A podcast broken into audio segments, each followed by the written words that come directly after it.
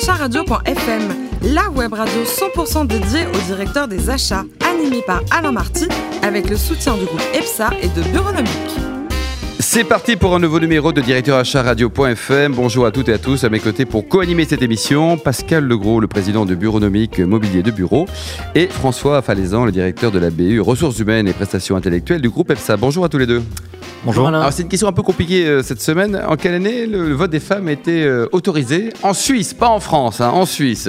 Vous êtes brillants tous les deux, on va y arriver quand même. C'est une grande année. euh, 71. 71. Et voilà, c'est exactement ça. Bravo, c'est une bonne réponse. C'est aussi de naissance de notre premier invité, Antoine Raoux, le directeur des achats d'Eurocargo Rail. Bonjour Antoine. Bonjour, Vous saviez pour les, les femmes en Suisse hein? Écoutez, je viens de l'apprendre. Là, je suis, euh, je suis très étonné que ce soit si tard Ouais. en Suisse, mais euh, Ça peut arriver quoi. Alors vous êtes euh, chimiste de formation avec Oui. une maîtrise de chimie et après vous avez bercé vers les achats. Alors pourquoi les achats? C'est beau la chimie, non? Parce qu'on s'ennuie dans la chimie, en fait, euh, parce que tout simplement, j'étais pas, j'avais pas l'esprit euh, très euh, scientifique à vouloir m'enfermer dans des études euh, trop. euh, trop euh, tournées vers soi-même et j'ai voulu vraiment euh, ouvrir m'ouvrir vers autre chose et donc les achats est une bonne opportunité de développer mon sens relationnel Alors un souvenir de votre cherché. Premier job en 1998 euh, dans le cryptage des données informatiques. Rien à voir avec euh, les achats. en fait, euh, à la sortie de ma maîtrise de chimie, j'ai été très intéressé pour entrer dans la vie professionnelle et j'ai trouvé effectivement cette opportunité dans une petite entreprise informatique qui cryptait des données. Et à l'époque, c'était quelque chose d'assez révolutionnaire et innovant. Et, et je suis rentré quelque temps dans cette entreprise. Euh, en tant que technicien avant-vente et ça m'a intéressé de, de participer euh, à cette euh, aventure. Mais néanmoins, je n'avais pas la formation et c'était pas ce que je voulais faire. Et je voulais vraiment faire un troisième cycle. Vraiment les 1999, cette direction, le groupe Servier. Oui. Euh, L'organisation des achats, elle était mature, elle était, elle était au point à l'époque ou pas Dites-nous Euh, Antoine. enfin, absolument pas à mon, à mon sentiment. On était sur des structures qui étaient euh, assez proches euh, euh, de la, hum, du day-to-day et puis de, de l'approvisionnement. C'était pas du tout une structure qui était très organisée. Euh, néanmoins, il y avait une volonté euh, politique et stratégique de, de monter en puissance euh, cette structure d'achat. Donc, je les ai rejoints juste après, après ma formation à Bordeaux du MAI. En 1999, effectivement. 2005, vous êtes chez KLB Group. C'était une belle aventure ça?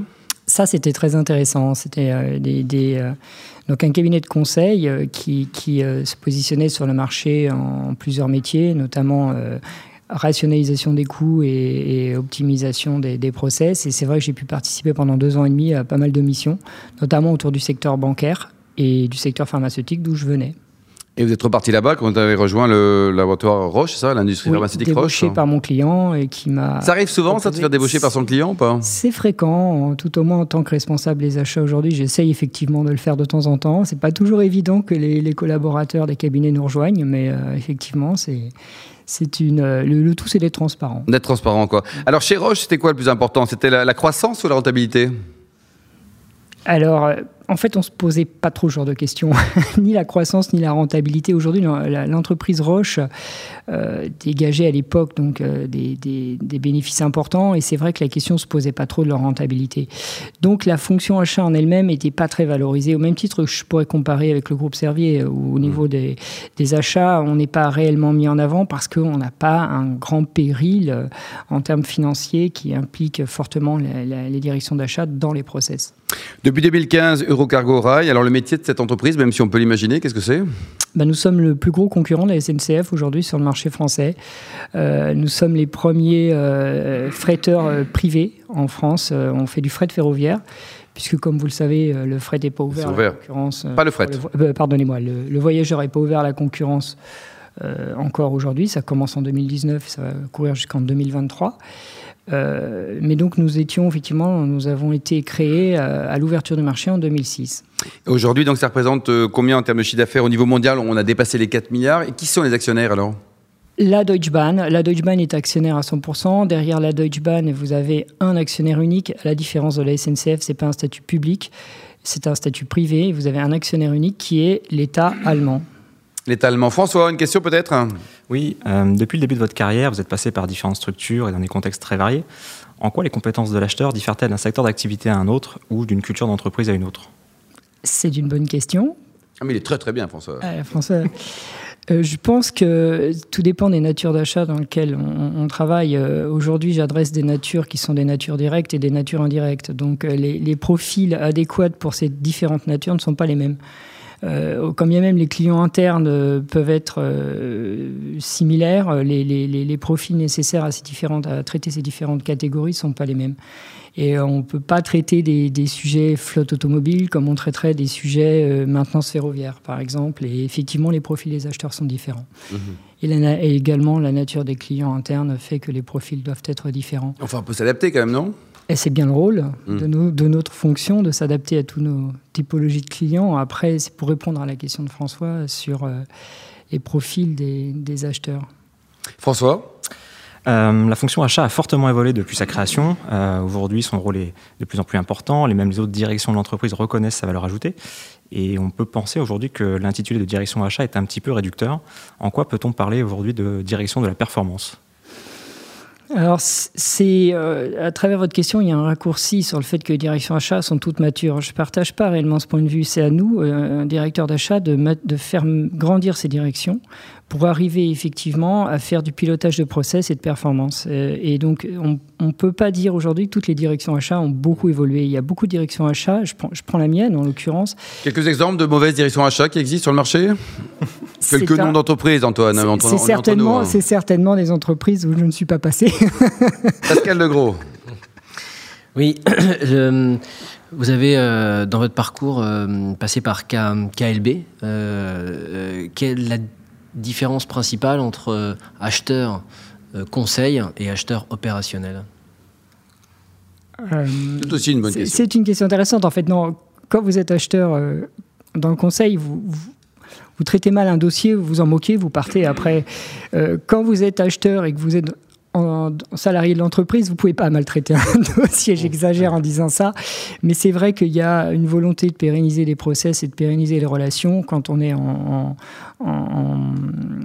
je dirais en CDI dans une entreprise. Et alors que quand on est en conseil, il y a une certaine volatilité quand même sur le traitement, mmh. euh, pas sur le traitement des dossiers tant, mais sur la relation avec le client interne. Pour moi, c'est très important d'avoir la notion de business partner et de développer cette notion de business partner parce que c'est ça qui nous permet aujourd'hui d'avoir euh, gagné certains, certaines valeurs dans l'entreprise.